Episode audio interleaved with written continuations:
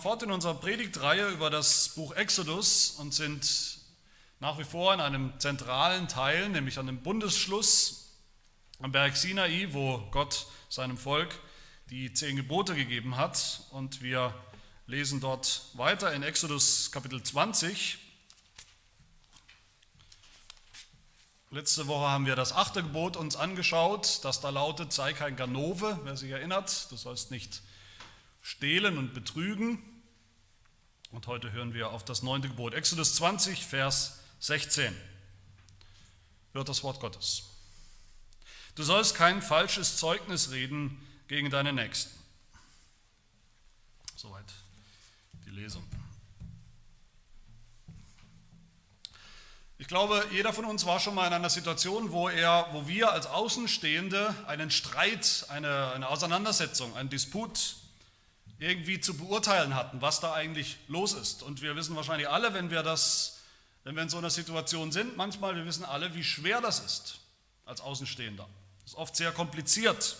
Eltern kennen das, wir als Eltern, andere Eltern kennen das, vielleicht wenn man kleine Kinder hat, besonders plötzlich ist ein Riesengeschrei im Nebenzimmer, ein Riesenstreit unter den, unter den Kindern und dann kommt erst das eine Kind rausgerannt und sagt, der war's, der war's und das andere Kind kommt dann und sagt, nee, der war's, der war's und wir waren nicht dabei. Schwierig zu beurteilen. Bei Ehestreitigkeiten, auch das, auch da ist es so, das hört man vielleicht bei Bekannten, da ist es in einer Ehe, gibt es Stunk, Schwierigkeiten. Dann hört man erst die eine Seite, vielleicht hört man die Seite der Frau und das klingt alles überzeugend, man sympathisiert mit der Frau und der Mann, der Mann ist der Bösewicht. Bis man dann vielleicht die andere Seite hört, die Seite des Mannes und plötzlich ist das eine ganz andere Geschichte und plötzlich steht die Frau in einem ganz anderen Licht da. Und am Ende weiß man nicht so richtig, wem man eigentlich glauben soll. Wo, wo ist da die Wahrheit? Da wünscht man sich, man hätte einen Spion oder eine Kamera oder so irgendwas, dann wäre das Geheimnis ja sehr schnell gelüftet. Dann wüssten wir, wer wem zu glauben ist, wer zuverlässig ist. So ist auch bei Verkehrsunfällen immer wieder das Problem. Ich habe es diese Woche noch in der Zeitung gelesen, in der Rhein-Neckar-Zeitung gab es einen Verkehrsunfall. Und kurze Zeit später ist erst einer zur Polizei äh, gegangen und hat berichtet, was da Schlimmes passiert ist. Und nochmal ein bisschen später ist der andere gekommen und hat berichtet eine ganz andere Geschichte. Und es gab keine Zeugen. Und die Geschichten waren völlig widersprüchlich. Und da steht die Polizei dann auch ganz schön doof da und kann ohne Zeugen eben nicht viel machen. Da heißt es dann, er sagt und sie sagt. Da steht Aussage gegen Aussage. Und wenn wir heute zu diesem neunten Gebot kommen, dann müssen wir verstehen zunächst mal, dass dieses Gebot, wie die anderen natürlich auch, in einer bestimmten Zeit, in einem bestimmten Kontext, einer bestimmten Geschichte entstanden ist, nämlich in einem Rechtssystem, das ganz anders war als das, was wir heute kennen. Das Rechtssystem des Altertums, da galt nicht, wie das bei uns heute heutzutage gilt, solche Sätze wie im, im Zweifel für den Angeklagten. Das gab es damals nicht. Da galt auch nicht der Satz oder die Maxime, unschuldig, bis wir überführt sind durch Beweise. Man war nicht grundsätzlich unschuldig, sondern ganz umgekehrt. Wer angeklagt wurde, von einem Verbrechen, eines Verbrechens angeklagt wurde, der musste selber beweisen, dass er unschuldig ist, wenn er es denn war. Das war nicht ganz leicht. Und wir wissen alle, in der damaligen Zeit standen auf relativ viele Verbrechen stand die Todesstrafe. Das heißt, es konnte sehr schnell schiefgehen, tragisch schiefgehen. Da musste nur einer herkommen, ein, ein Zeuge, uns belasten, musste vielleicht sagen, dass ich eben den Hund totgefahren oder getötet habe. Und ich bin im Gefängnis, weil ich es nicht beweisen kann, dass ich es nicht war, was ja nicht ganz leicht ist. Oder einer behauptet, dass ich mit seiner Frau irgendwas gehabt hätte und schon bin ich des Todes schuldig. Sitze ich im Gefängnis und warte auf die Hinrichtung. Da ging es also, bei diesem Gebot geht es eigentlich ums blanke Überleben. Ein falsches Zeugnis, das konnte unschuldigen Menschen relativ schnell das, das Leben kosten. Und Gott hat das Problem natürlich nicht, Gott weiß immer, wer schuldig ist in jedem Streit. Gott weiß das alles. Aber wir haben das Problem, das Privileg nicht. Wir können den Leuten nicht an der Nasenspitze äh, ablesen. Bei Kleinkindern geht das noch. Da kann man ein bisschen intensiver nachfragen. Dann plötzlich sieht man, der eine hat ein arg schlechtes Gewissen. Das war wahrscheinlich der, der nicht die Wahrheit sagt. Aber irgendwann wächst sich das raus. Irgendwann sehen wir das nicht mehr. Aber weil Gott die Wahrheit ans Licht bringen will, weil Gott ein Gott der Wahrheit ist, weil, ein Gott, weil er ein Gott ist, der will, dass gerecht entschieden, gerecht gerichtet wird. Deshalb hat Gott seinem Volk damals, aber auch für uns, für alle Zeiten, ein, ein wichtiges Prinzip in dieses Gebot hineingelegt oder mit diesem Gebot verbreitet. Und dieses Prinzip finden wir in Deuteronomium Kapitel 19, Vers 15. Da heißt es, das ist das Prinzip hinter dem neunten Gebot, ein einzelner Zeuge soll nicht gegen jemand auftreten, wenn irgendeiner Schuld, wegen irgendeiner Schuld oder wegen irgendeiner Sünde, mit der man sich versündigen kann, sondern auf der Aussage von zwei oder drei Zeugen soll jede Sache beruhen, jede Sache entschieden werden, jeder Rechtsstreit, privat oder öffentlich. Gott weiß, dass die Beteiligten immer lügen können, dass Menschen oft lügen, dass im Streit meistens einer lügt, zumindest wenn es zwei unterschiedliche Versionen gibt.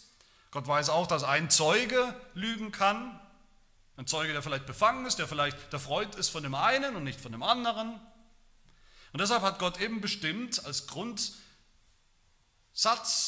dass es mindestens zwei Zeugen braucht zur Verurteilung zur Wahrheitsfindung.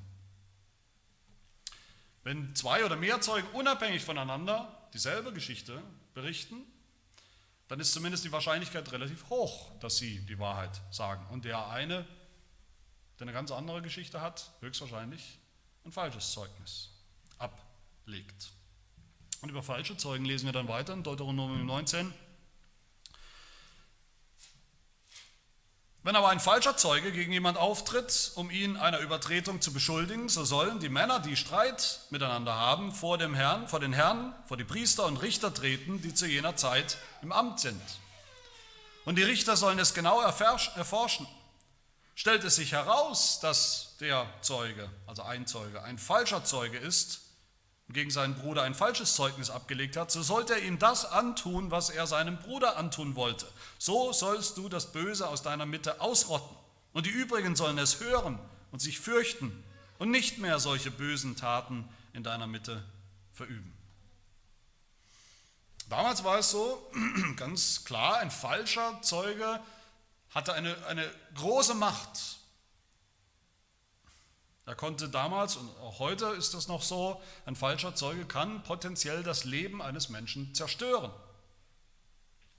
Und umgekehrt natürlich gilt genauso, ein, ein wahrer, ein richtiger Zeuge hat eine große Macht. Er kann unter Umständen dafür sorgen, dass jemand, der angeklagt ist von irgendeinem Verbrechen, dass er freigesprochen wird. Über jeden Zweifel. Zeugen haben eine große Verantwortung, eine große Macht, eine große ja, Macht zum Guten oder zum Bösen. Und um das, um diese Verantwortung geht es in diesem neunten Gebot. Die Verantwortung für nichts weniger als für das Leben des anderen. Für das Leben des anderen. Es geht um den Schutz von Menschen vor irgendwelchen willkürlichen, ungerechtfertigten, unbegründeten, falschen Anklagen oder Behauptungen, die, die ihren Ruf, die ihr Leben zerstören können. Es geht darum, dass jeder Mensch das, das Recht hat auf eine faire Behandlung, auf einen fairen Prozess. Und dafür sind Zeugen da, Zeugen im Plural, mehrere Zeugen da, die die Wahrheit sagen und bezeugen sollen. Im neunten Gebot sind wir aber alle gemeint, wie bei allen anderen Geboten auch. Es geht nicht nur um, um den technischen Fall von Zeugen vor Gericht, wir sind hier alle gemeint. Wir alle sind Zeugen in der Welt. Zeugen für oder gegen unseren Nächsten, wer auch immer das gerade sein mag. Wenn wir mit jemandem reden, über einen Dritten, der nicht dabei ist. Ich denke, wir wissen alle, wie das ausgeht, wie das läuft. Das ist selten neutral. Wenn wir über einen Dritten reden, dann ist es entweder, meistens, meistens entweder positiv, weil wir den mögen, oder es ist negativ, weil wir ihn nicht mögen. Entweder wir verbreiten gute Dinge, wahre Dinge, über diese Person oder wir verbreiten schlechte und unwahre Dinge über diese Person. Entweder wir belasten sie oder wir sprechen sie frei. So oder so sind wir alle ständig, jeden Tag Zeugen, ob wir wollen oder nicht. Wann immer es um andere Menschen geht, sind wir Zeugen, wenn wir in der Nähe sind. Und andere wiederum sind ständig Zeugen für uns, zum Guten oder zum Bösen. Das ist so. Auch heute wollen wir uns wieder anschauen, zuerst, was dieses Gebot wirklich verbietet, was Gott uns wirklich verbietet hier, und dann zweitens die Begründung dafür. Und drittens wollen wir uns dann auch anschauen zum Schluss, wie wir jetzt positiv leben können nach diesem Gebot. Zum Ersten also, was uns Gott hier verbietet. Wie gesagt, das Gebot ist eigentlich entstanden in, in erster Linie im, im Kontext des Gerichts, im Zusammenhang mit einer Aussage vor Gericht, wenn wir als Zeugen geladen sind, was wir ja bis heute auch noch sein können, manche von uns vielleicht schon waren, als Zeugen geladen, um entweder einen, der angeklagt ist, entweder zu belasten mit unserer Aussage oder eben frei zu sprechen, dann dürfen wir kein falsches Zeugnis, keine unwahren Dinge, keine, keine Lügen verbreiten. Das ist klar, das ist verboten. Es geht nicht darum in diesem Gebot, dass wir überhaupt nicht aussagen können vor Gericht, dass wir nichts Belastendes sagen dürfen über jemand anders, jemals. Darum geht es nicht. Es geht nicht darum, dass ein Christ niemals jemanden vor Gericht zerren oder anklagen darf. Es geht auch nicht darum, dass wir als Christen nicht andere Christen oder Ungläubige belasten dürfen und sagen dürfen, dass der oder der oder die etwas Schlechtes oder Falsches oder Böses oder Sündhaftes getan hat. Darum geht es nicht. Dass wir keine Kritik üben dürfen am anderen. Auch öffentliche Kritik, scharfe öffentliche Kritik am anderen ist nicht verboten. Bei einem Menschen, der in der Öffentlichkeit steht, zum Beispiel. Wenn etwas wirklich Böses passiert ist, jemand etwas wirklich Böses getan hat, dann soll es auch beim Namen genannt werden. Natürlich dann dürfen wir auch auftreten als Zeugen, als Belastungszeugen. Natürlich geht es auch nicht nur um, um das Gericht hier, um, um, um, Gerichtsprozesse. Damals in Israel übrigens auch nicht. Damals in Israel äh, wurden die meisten Streitigkeiten ja auch von Richtern in Anführungsstrichen äh, erledigt, die gar keine professionellen Richter waren, keine ausgebildeten Richter waren, die einfach als Schlichter halt bestellt waren im Volk Israel. Und auch heute ist das der Einzelfall, dass mal jemand von uns in Verlegenheit kommt, wirklich vor Gericht auszusagen, für oder gegen jemand anderes. Das gibt es manchmal. Viel wichtiger und relevanter für uns sind all die vielen Auseinandersetzungen, informellen Prozesse, könnte man sagen, Gerichtsurteile, die wir, zu denen wir beitragen im Alltag.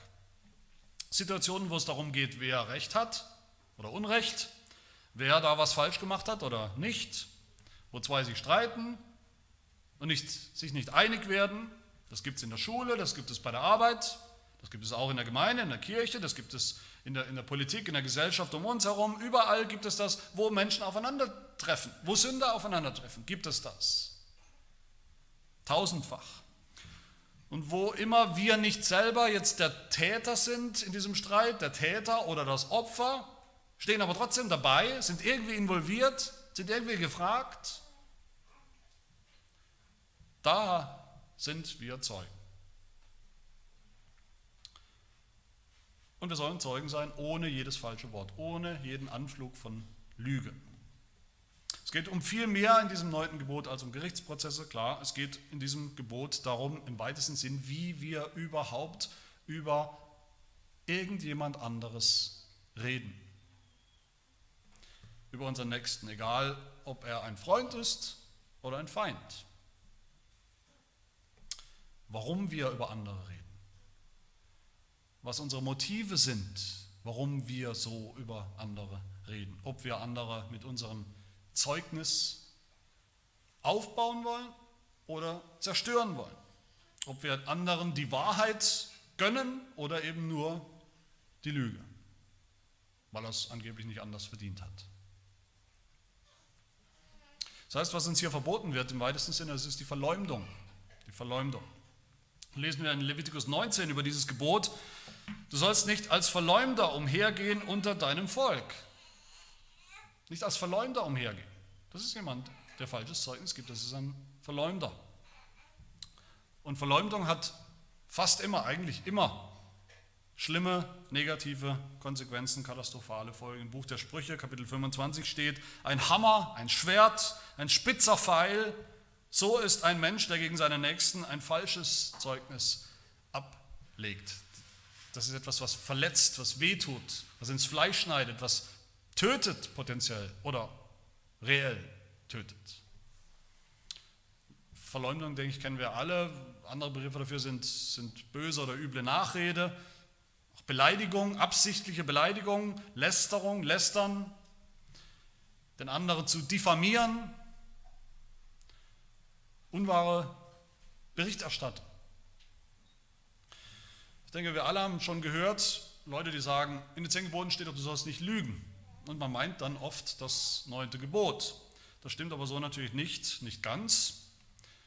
Das stimmt deshalb nicht. Das neunte Gebot heißt nicht, du sollst nicht lügen, weil es erstens Extremsituationen geben kann, Extremsituationen, Ausnahmesituationen, in denen wir nicht nur lügen können, sogar, sondern sogar lügen müssen. Die Verpflichtung haben zu lügen, um den anderen und sein Leben und seinen Ruf zu schützen. Aber das neunte Gebot ist auch mehr als nur zu sagen, du sollst nicht lügen, weil eine Lüge ist anders. Eine Lüge verletzt nicht unbedingt automatisch meinen Nächsten. Eine Lüge ist vielleicht etwas, was ich Falsches sage, aber nicht über jemand anderes. Aber falsches Zeugnis ist, verletzt immer den anderen. Das ist der Unterschied. Natürlich stimmt es, dass, dass Lügen eine wichtige Rolle spielen im, im neunten Gebot. Ich kann ja über einen Menschen sagen, du hast gestohlen oder der hat gestohlen oder der hat die Ehe gebrochen oder der ist ein Mörder, das kann ich sagen. Und einmal ist es ein falsches Zeugnis, weil das gar nicht stimmt, weil das gar nicht getan hat. Und ein anderes Mal ist es nicht falsches Zeugnis, sondern ist es wahr, ist es richtig, weil es der Wahrheit entspricht, weil er es tatsächlich getan hat. Einmal ist eine Lüge die Grundlage und einmal die Wahrheit. Wie es in Sprüchen Kapitel 12 heißt, wer die Wahrheit sagt, legt ein rechtes Zeugnis ab.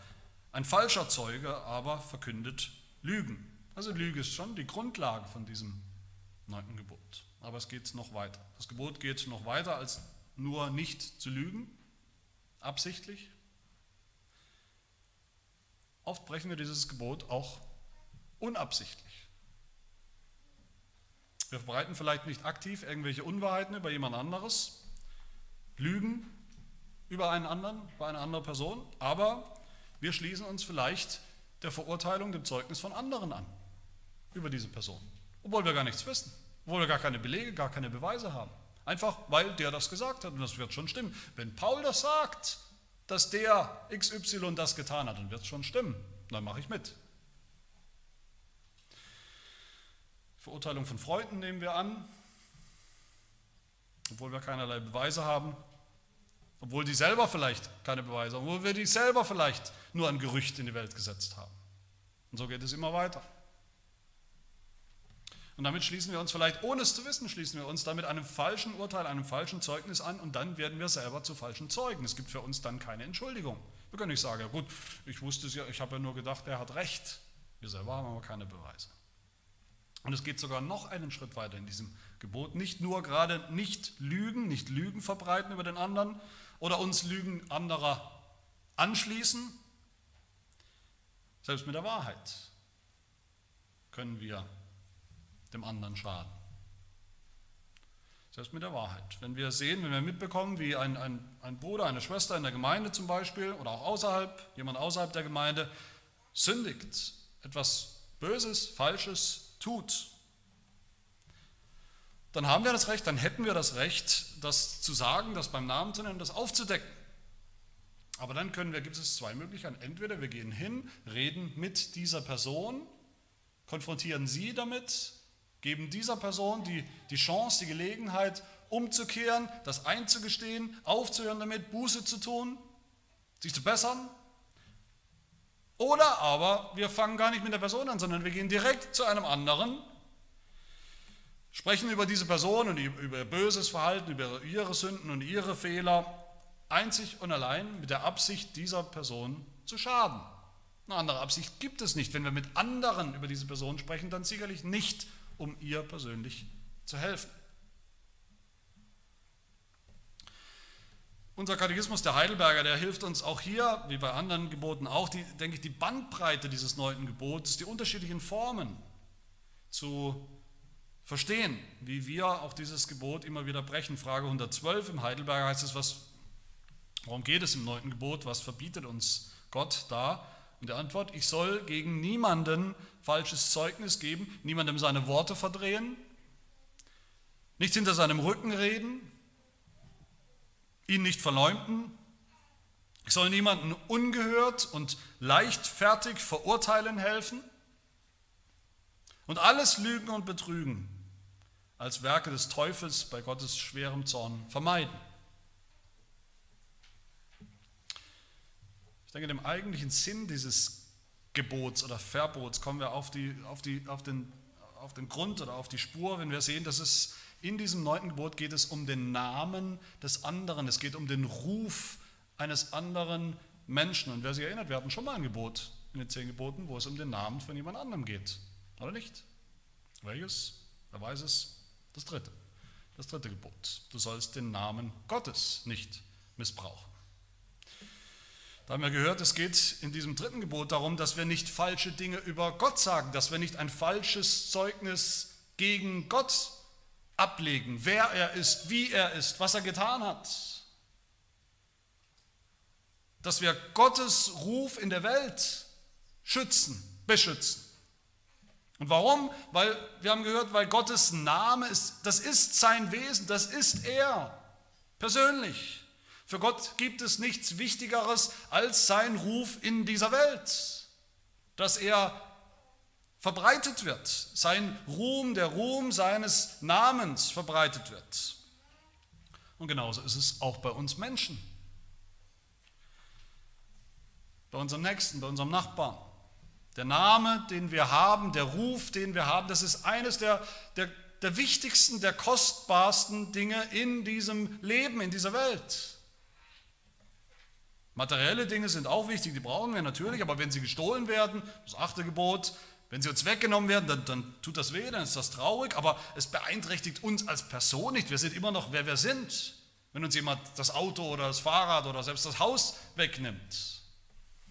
Ehebruch, wenn jemand Ehebruch beginnt, äh, begeht, uns die Frau oder den Mann wegnimmt, ist das auch schlimm und furchtbar. Aber wir bleiben ganze Menschen. Beim neunten Gebot ist das anders. Wenn jemand durch ein falsches Zeugnis, durch Lügen, durch Verleumdung unseren Ruf beschädigt, dann ist das schlimmer. Es ist vergleichbar mit dem Töten dem sechsten Gebot, dann ist das eine Form des Mordes. Johannes Calvin sagt es auch so, er sagt, ich zitiere ihn, wer falsch Zeugnis gegen seinen Nächsten ablegt, tötet ihn. Nicht umsonst heißt die Sünde hinter diesem neunten Gebot wie, wie sagen wir landläufig, es, ist, es geht um den Rufmord. Es geht um den Mord des Rufes eines anderen. Da wird der Ruf von einem Menschen wird ruiniert und oft irreparabel ruiniert beschädigt. So dass die Menschen schon etwas Bestimmtes denken, wenn diese Person, die sie vielleicht, mit der sie noch gar nichts zu tun hatten, groß, wenn diese Person nur um die Ecke kommt, wenn es heißt, oh, da kommt er, der Sebastian Heck. Und das Urteil ist schon lang gefallen, ohne eigene Beweise aufgrund von falschem Zeugnis. Ein plastisches Beispiel dafür, ich weiß nicht, wer das kennt, ist ein Film, den ich gesehen habe vor ein paar Jahren. Äh, ein Film, der heißt Die Jagd, ein dänischer Film, in dem ein ganz netter, sympathischer Erzieher in einem, in einem Kindergarten von einem kleinen Kind, das beleidigt ist über irgendeine Kleinigkeit, beschuldigt wird. Er hätte irgendwas Böses getan. Er hätte sich wahrscheinlich vergriffen an diesem Kind ist irgendwie angefasst, intim, also Kindesmissbrauch, sexueller Missbrauch steht plötzlich im Raum. Und dann entfaltet dieser ganze Film das sehr beklemmend und dramatisch, wie diese kleine Lüge, wie diese kleine Lüge ihren Lauf nimmt, wie erst dann die anderen Erzieher, wie, wie, wie dann die Eltern dieses Kindes, wie die Freunde, der ganze Freundeskreis dieses Erziehers das glaubt und ihn so anschaut wie er seinen Job verliert, wie sein ganzes Leben auseinanderfällt, wie alles, alles beteuern, alle, alle Gegenbeweise, die er selbst vorbringt zu seiner Verteidigung, am Ende ihn nur noch immer verdächtiger macht. und wie dieser Betroffene am Ende an sich selbst zweifelt. Und so ist es nicht nur im Film, so ist es im echten Leben, wo immer das passiert, dieses falsche Zeugnis. Der Ruf, der Ruf ist zu einem großen Stück unser Leben, unser Ruf in der Welt. Calvin sagt nochmal, der gute Name ist mehr wert als alle Schätze. Vielleicht kennt ihr das aus der Arbeitswelt, Fälle, wo euch selbst betroffen hat oder andere, wo, wo durch ein falsches Zeugnis, durch ein Gerücht, Verleumdung, jemand dis diskreditiert wird, der deshalb auch sogar seinen Job verliert, seine Arbeit verliert, wo alles, alles in Bach runtergeht. Oder unter Freunden, unter Freunden, wo jemand verleumdet wird, falsches Zeugnis abgelegt wird und das wertvolle Freundschaften vielleicht zerstört oder kostet, die nie mehr repariert wurden. Oder in der Familie, unter Geschwistern, unter Schwiegerleuten. Auch in der Gemeinde gibt es das. Auch in der Kirche Jesu Christi gibt es das, wo jemand, wo Leute, wo ein Mitglied der Gemeinde vielleicht verunglimpft wird, verleumdet wird, etwas gesagt wird, wo gesagt wird, äh, der hätte diese Sünde begangen, was zu allen Zeiten wahrscheinlich irgendwo eine Lieblingsbeschäftigung von Christen ist, zu zeigen auf andere, die angeblich diese oder jene Sünde begangen haben. Und das geht so weit, dass diese Person dann oft in Scham die Gemeinde verlässt, weil ihn oder sie jeder schräg anschaut. Beweise hin oder her. Oder sein Pastor weggeht von der Gemeinde. Und dass er keinen, keinen Ruf, keine Anstellung mehr findet, weil ihm dieses Zeugnis, dieses falsche Zeugnis, vorauseilt, wo immer er hingeht. Jeder weiß schon Bescheid. Keiner hat Beweise, aber jeder weiß Bescheid. Wenn der Ruf ruiniert ist, dann bringen oft alle eigenen Verteidigungen, alle eigenen Beteuerungen der eigenen Unschuld bringen nichts mehr. Je mehr wir uns verteidigen, desto mehr fühlen sich alle bestätigt, dass wir sowieso schuldig sind.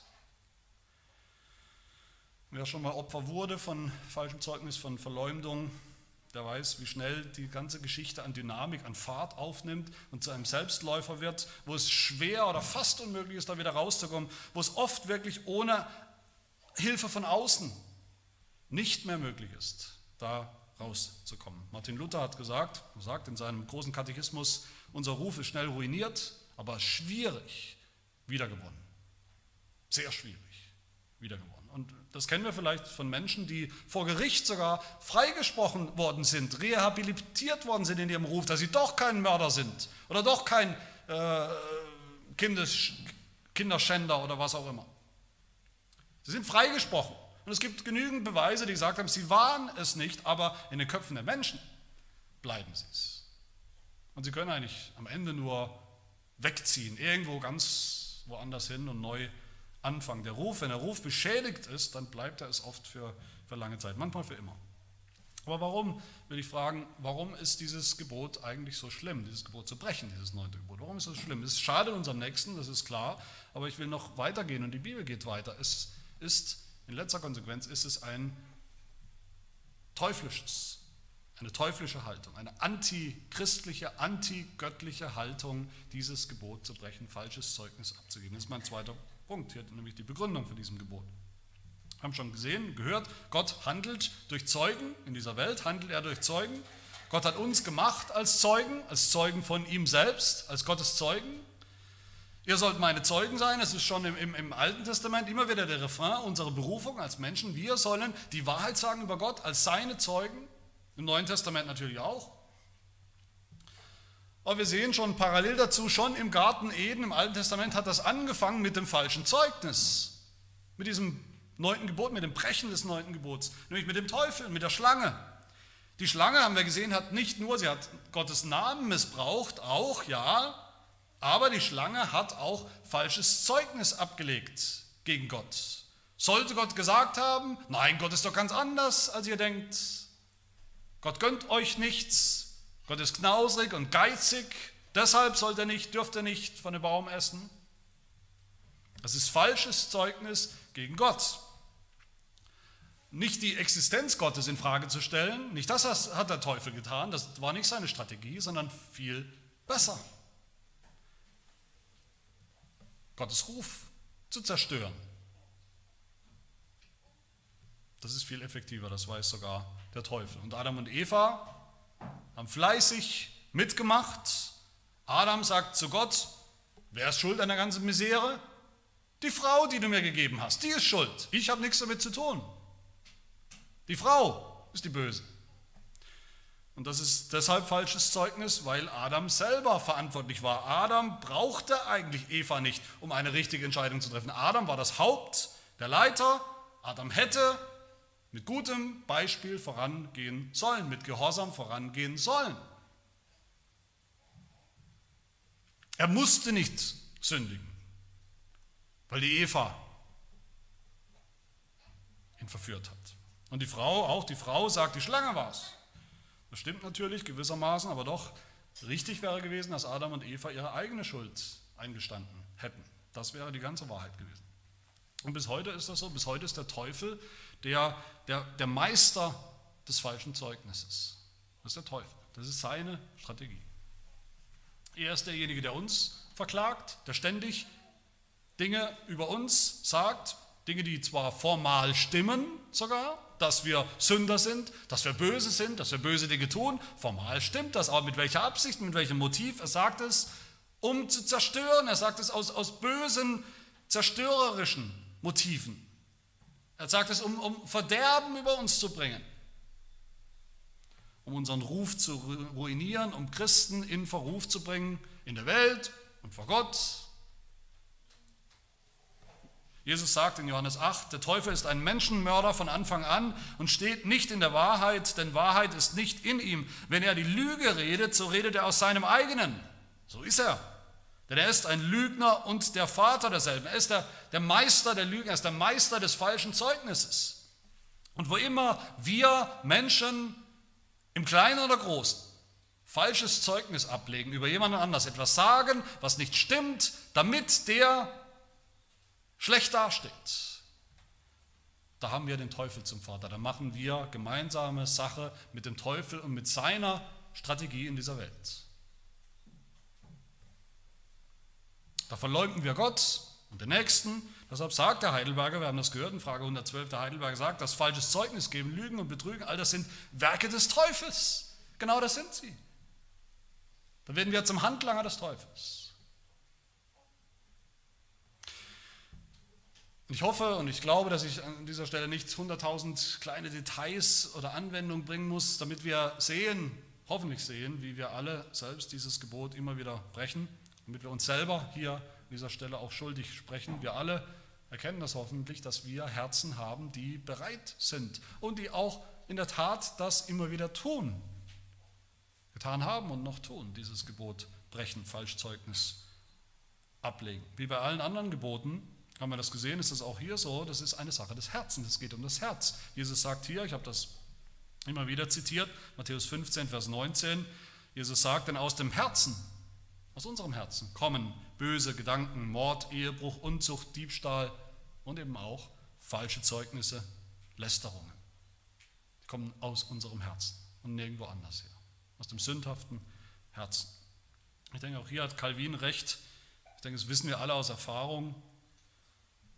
Calvin sagt, so groß ist die Freude, die wir an der vergifteten Süßigkeit haben, die Fehler anderer aufzudecken und zu entdecken und bloßzustellen. Das ist eine vergiftete Süßigkeit, die wir alle lieben. Es ist viel leichter im Streit zu Hause, in einem Ehestreit, Eheauseinandersetzung vielleicht, oder im Streit unter Kindern, unter Geschwistern. Es ist viel leichter, es braucht keine Mühe, es ist viel leichter, dem anderen sein Wort im Mund zu verdrehen, als das, was er sagt, auch wenn es uns vielleicht stört, im besten möglichen Licht zu verstehen. Das kostet Mühe und Kraft. Es macht uns mehr Freude, unserem sündhaften Herz, unserem schwarzen Herzen macht es mehr Freude, den anderen im schlechten Licht darzustellen, als im besten Licht. Es ist viel leichter, hinter dem Rücken von einem anderen Menschen schlecht zu reden seine Fehler, seine Sünden auszubreiten, die sowieso jeder weiß, die leicht zu finden sind bei jeder Person. Es ist viel leichter so, als sich die Mühe zu machen, mit dieser Person selbst zu reden über die Fehler und Sünden, wenn man sie dann entdeckt hat. Ihm Gelegenheit zu geben, sich zu bessern, umzukehren, aufzuhören. Weil wir selber Sünder sind, fühlen wir uns besser, wenn wir einen anderen auch als Sünder identifizieren und brandmarken und verurteilen können, selbst wenn dazu eine Lüge nötig ist. Dann fühlen wir uns besser über uns selbst, weil wir sagen können, wir sind ja nicht so schlimm. Der ist richtig schlimm. Calvin, noch einmal, ich weiß, ich zitiere ihn heute äh, oft, besonders oft, aber ich denke, er trifft auch hier den Nagel auf den Kopf, wenn er sagt, dass üble Nachrede, falsches Zeugnis, dass das, das ist ein Wort, das er gebraucht, Verkleinerungssucht ist. Es ist Verkleinerungssucht, es ist die sündhafte Motivation, der Gefallen daran, den anderen klein zu machen, kleiner zu machen, schlechter zu machen. Verkleinerungssucht. Jemanden leichtfertig zu verurteilen, einfach so, das fällt uns viel, viel leichter als sein, das ist viel leichter, als seinen Ruf zu schützen gegen Angriffe. Das kostet Kraft und das kostet Mut und das kostet Energie, das zu tun. Und diese Kraft, diese Energie, die kann überhaupt nur kommen aus einer Quelle, die kann überhaupt nur kommen aus dem Evangelium. Kann nur daher kommen, dass wir begreifen, was das Evangelium eigentlich ist. Die kann nur daher kommen, dass wir begreifen, warum eigentlich Jesus Christus gestorben ist, warum er überhaupt sterben musste und warum er für uns gestorben ist. Ich frage das immer wieder und das frage ich auch bei diesem Gebot. Warum ist denn Jesus Christus eigentlich gestorben? Das ist natürlich immer die wichtigste Frage. Konkret bei jeder Situation, bei jeder Sünde, bei jedem Gebot. Warum ist Jesus Christus eigentlich für diese Sünde und für uns gestorben? Warum hat ihn das Kreuz, das Schicksal des Kreuzes, des Todes am Kreuz ereilt? Was sagt die Bibel? Matthäus 26, da lesen wir, was die, was die böse, was die teuflische Strategie war, um diesen Jesus ans Kreuz zu bringen. Was heißt es dort? Die obersten Priester und die Ältesten und der ganze Hohe Rat, die suchten ein falsches Zeugnis gegen Jesus, um ihn zu töten, aber sie fanden keins. Und obgleich viele falsche Zeugen herzukamen, fanden sie doch keins. Zuletzt aber kamen zwei falsche Zeugen und sprachen, dieser hat gesagt, ich kann den Tempel Gottes zerstören und ihn in drei Tagen aufbauen. Das hat wohl gereicht. Da lesen wir, da riss, zerriss der Hohepriester seine Kleider und sprach, er hat gelästert, was brauchen wir? Weitere Zeugen, wir haben doch die ganzen falschen Zeugen, die reichen doch. Ihr habt seine Lästerung gehört ans Kreuz mit ihm. Jesus ist getötet worden aufgrund von falschem Zeugnis, von falschem Zeugnis der Römer, von falschem Zeugnis der Juden. Aufgrund einer satanischen Strategie. Sein Ruf, der Ruf Jesu, der niemals jemandem was zuleide getan hat, sein Ruf wurde so zerstört, systematisch zerstört, dass es möglich war für Menschen, das zu rechtfertigen, dass der in Wirklichkeit nichts mehr wert ist, dass er eigentlich auch genauso gut getötet werden kann. Und dabei war tragischerweise, wie wir wissen und wie die Bibel sagt, tragischerweise dieser Jesus Christus der einzige Mensch jemals in der Geschichte der Menschheit, der selber niemals falsches Zeugnis abgelegt hat, der immer die Wahrheit gesagt hat über sich selbst, über Gott, über die Welt, über die Menschen, über uns, der niemals diese Verkleinerungssucht hatte, sich selber besser fühlen musste, indem er andere schlechter gemacht hat.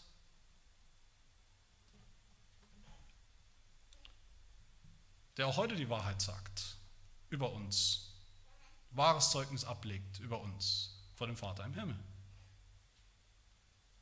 Nicht umsonst heißt Jesus im Buch der Offenbarung immer wieder, wird er beschrieben wie als der treue Zeuge der treue und wahrhaftige Zeuge, der wahres, richtiges Zeugnis ablegt. Weil Jesus der treue Zeuge war und geblieben ist bis zum Schluss, bis zum Tod am Kreuz, konnte er sterben für unser falsches Zeugnis. Vielmehr noch für das sündhafte Herz, aus dem auch diese Sünde des falschen Zeugnisses kommt. Aber nicht nur Jesus selbst war der treue Zeuge, er hat uns auch, das gehört auch zum Evangelium, er hat uns, die wir an ihn glauben, zu solchen treuen Zeugen gemacht. Die Zeugen der Wahrheit, Menschen, die die Wahrheit bezeugen, Wahrheit sagen, nicht lügen über Gott, nicht lügen über unseren Nächsten, Zeugen auch die der, der Welt um uns herum, auch Sündern in der Gemeinde oder außerhalb, die Wahrheit sagen, ja, die Wahrheit sagen, aber persönlich sagen, ihren Zustand, ihre Sündhaftigkeit, nicht durch Lästerung, nicht durch böse, üble Nachrede, nicht durch Lügen, die immer die Wahrheit sagen sollen und sagen über alle Menschen. Jesus sagt zu uns, auch ihr werdet Zeugnis geben, so wie ich das getan habe. Ihr werdet meine wahren Zeugen sein. Ihr werdet meine Zeugen sein in Jerusalem, in ganz Judäa und Samaria, bis an das Ende der Erde werdet ihr Zeugen sein. Ihr, mein Volk, werdet ein Volk von Zeugen sein. Und wie sieht das aus? Nicht falsches, sondern richtige, aufrichtige, wahrhaftige, wahre Zeugen zu sein in unserem Leben heute. Wie sieht das aus? Mein letzter Gedanke, mein letzter Punkt. Und das Erste ist wahrscheinlich das Einfachste, das Unkomplizierteste, was wir tun dürfen und sollen, wie wir jetzt leben dürfen nach diesem Gebot. Das soll ganz einfach die Wahrheit sagen über andere, ob sie mir sympathisch sind oder nicht, ob sie Freund oder Feind sind, die Wahrheit sagen über sie und nichts als die Wahrheit, so wahr mir Gott helfe. Über jeden Menschen. Wo ich gefragt bin oder nicht gefragt bin, mit denen ich zu tun habe, mehr oder weniger, soll ich die Wahrheit sagen. Wenn ich nicht die Wahrheit sagen möchte, dann soll ich den Mund halten, bis ich etwas Wahres zu sagen habe. Vielleicht leicht rutschen uns lästerhafte Dinge aus dem Mund, sind vielleicht gar nicht so schlimm gemeint, wir denken nicht drüber nach, wie zerstörerisch sie sind in Wirklichkeit.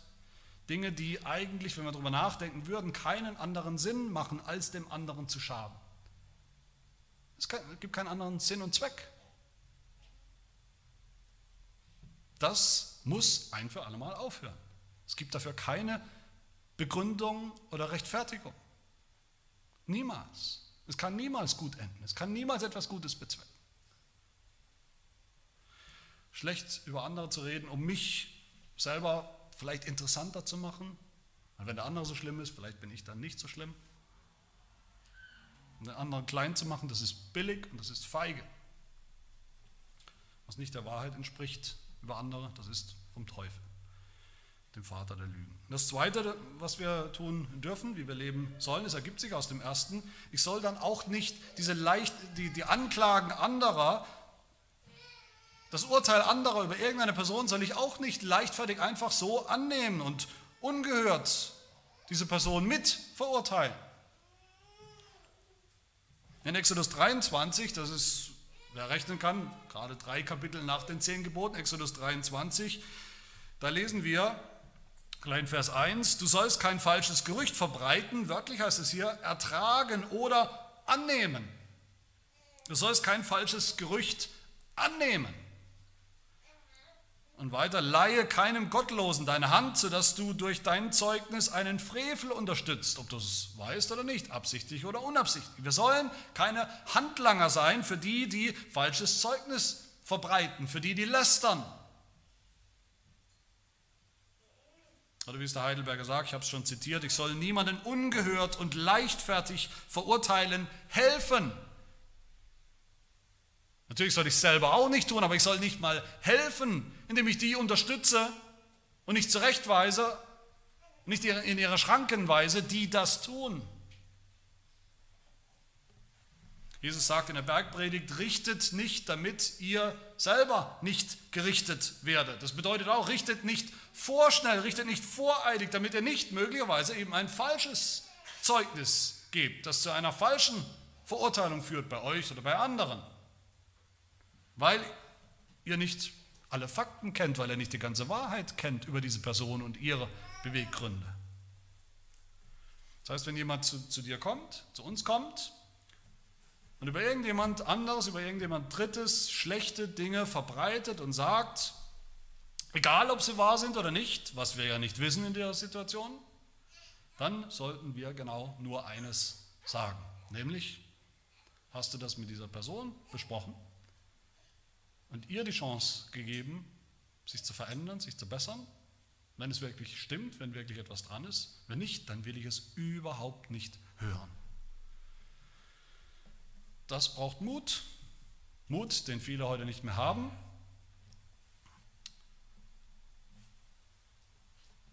Aber wenn wir ehrlich sind, wollen wir nicht, dass es andere auch so machen, wenn es um uns geht?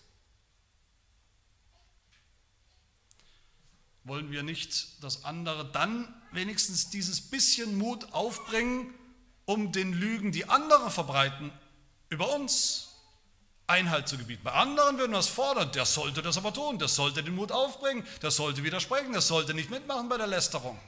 Aber wir selber sind nicht bereit, diesen Mut aufzubringen. Wir sollten in diesem Fall widersprechen, wir sollten in diesem Fall aufdecken, wir sollten sagen, dass da jemand falsches Zeugnis redet und dass er damit aufhören soll. Und wir machen nicht mit. Und das dritte von vier Dingen, die ich nennen will, wir sollten richtig umgehen mit den Sünden und Fehlern von anderen, wenn sie da sind, wenn sie sie getan haben, wenn sie etwas Falsches getan haben. Wenn die Wahrheit auf unserer Seite ist, sollen wir trotzdem richtig damit umgehen. Nicht ignorieren, nicht beide Augen zudrücken, sagen, gut, er hat gesündigt, aber ich habe es nicht gesehen, ich mache so, als hätte ich es nicht gesehen, in der Gemeinde oder draußen. Darum geht es nicht. Richtig damit umgehen. Eben nicht, indem wir zu Dritten gehen, zu jemand ganz anderem gehen und dann mal so richtig schimpfen, uns auslassen, sondern mit dieser Person auf eine Art und Weise, die deutlich macht, dass wir helfen wollen, dass wir nicht besser sind, nicht urteilen, sondern dass wir helfen wollen. Galater, 1, Galater 6, Vers 1, Brüder, wenn ein Mensch, ein Mensch, ganz allgemein zunächst mal, von einer Übertretung, von einer Sünde übereilt wird, also gesündigt hat, so helft ihr, die ihr geistlich seid, einem solchen im Geist der Sanftmut wieder zurecht. Zurecht helfen, ja, Sünde ansprechen, aber in Sanftmut. Nicht schlecht über ihn reden, das ist nicht Sanftmut, das ist genau das Gegenteil. Jesus sagt in Matthäus 18, wenn dein Bruder an dir gesündigt hat, so geh hin und weise ihn zurecht unter vier Augen. Hört er auf dich, so hast du deinen Bruder gewonnen. Das gilt nicht nur, wenn jemand an mir gesündigt hat, das gilt ganz allgemein, wenn jemand gesündigt hat und wir haben es gesehen, mitbekommen, wir sehen es. Dann gehen wir zuallererst zu dieser Person und nirgendwo anders hin.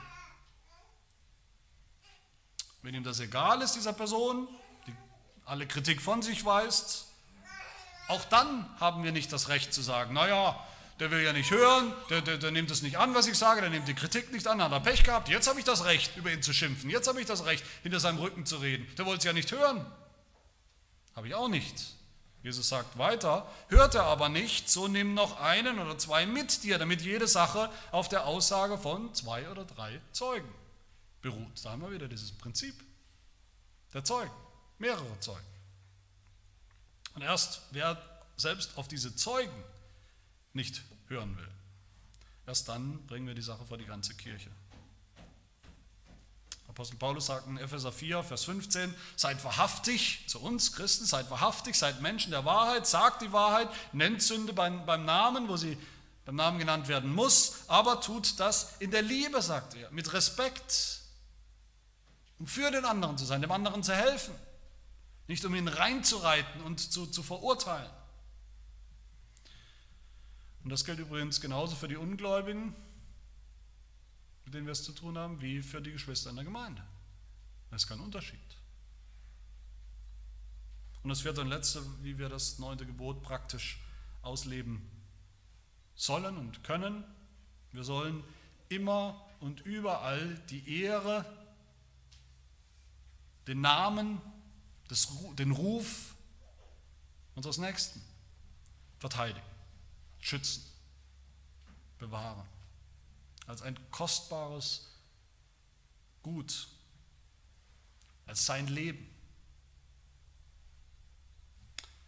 Sein Ruf, der Ruf des anderen, von jedem anderen Menschen, sollte uns so heilig sein wie unser eigener Ruf. Wir sollen den Ruf derer verteidigen, die sich nicht selber verteidigen können, die vielleicht zu schwach sind dazu, die sich nicht trauen. Oft ist das so die Dynamik. Oft können andere Menschen überhaupt viel, viel besser den Ruf eines Menschen verteidigen und wiederherstellen, als man das selber jemals kann. Und das sollen wir aktiv tun. Das sollen wir, es reicht nicht, wenn wir hier passiv sind. Das denken wir manchmal. Machen Sie uns bequem.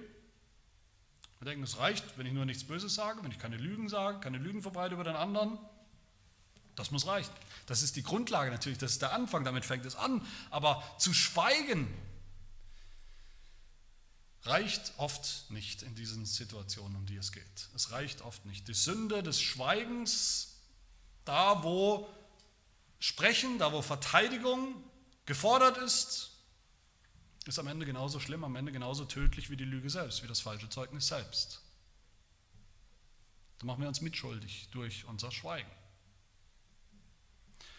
Erfüllt haben wir dieses Gebot erst, wenn wir immer und überall überlegen, in jeder Situation, in der wir sind, mit anderen, Dritten zu tun haben, immer überlegen, was können wir in dieser Situation tun, damit der andere gut dasteht, sein Ruf ganz bleibt, heil bleibt, im Kleinen und im Großen. So wie wir uns das auch wünschen, wie wir das auch von anderen erwarten würden, dass sie für unseren Ruf eintreten so, viel, so wie Jesus selbst, der, der unermüdliche Verteidiger unseres Rufes, unseres Namens ist, vor allen Anklägern der Welt, vor dem Teufel, vor Gott selbst. Paulus schreibt in Epheser 4, legt die Lüge ab und redet die Wahrheit jeder mit seinem Nächsten, jeder über seinen Nächsten. Denn wir sind untereinander Glieder. Wir sollen den Ruf des anderen so lieben, als wäre es unser eigener Ruf. Warum? Wir sollen den Nächsten lieben wie uns selbst. Wir sollen den Ruf des Nächsten lieben wie unseren eigenen Ruf. So erfüllen wir das neunte Gebot. Und all das fasst der Heidelberger wieder mal gut zusammen, diese positiven Dinge, die positive Ausrichtung, wenn, wenn er sagt, vor Gericht und in allem meinem Tun, jeden Tag, soll ich die Wahrheit lieben, sie aufrichtig sagen und bekennen und auch meines Nächsten Ehre und guten Ruf nach Kräften retten und fördern. Das ist unsere Aufgabe. So leben Christen. Wenn wir das tun, dann erweisen wir uns als Kinder Gottes, als Kinder des Lichts, als Kinder der Wahrheit. Die Sünde ja, Sünde aufdecken, Sünde beim Namen nennen, aber richtig, ohne falsches Zeugnis, ohne Lügen, ohne Verleumdung, ohne andere klein zu machen. Als Kinder der Wahrheit, die die Wahrheit verbreiten, dem Leben dienen. Wenn wir das tun, dann hat das eine Zeugniskraft, die wir eigentlich alle wollen als Gemeinde, als Christen. Wir wollen Zeugen sein in dieser Welt.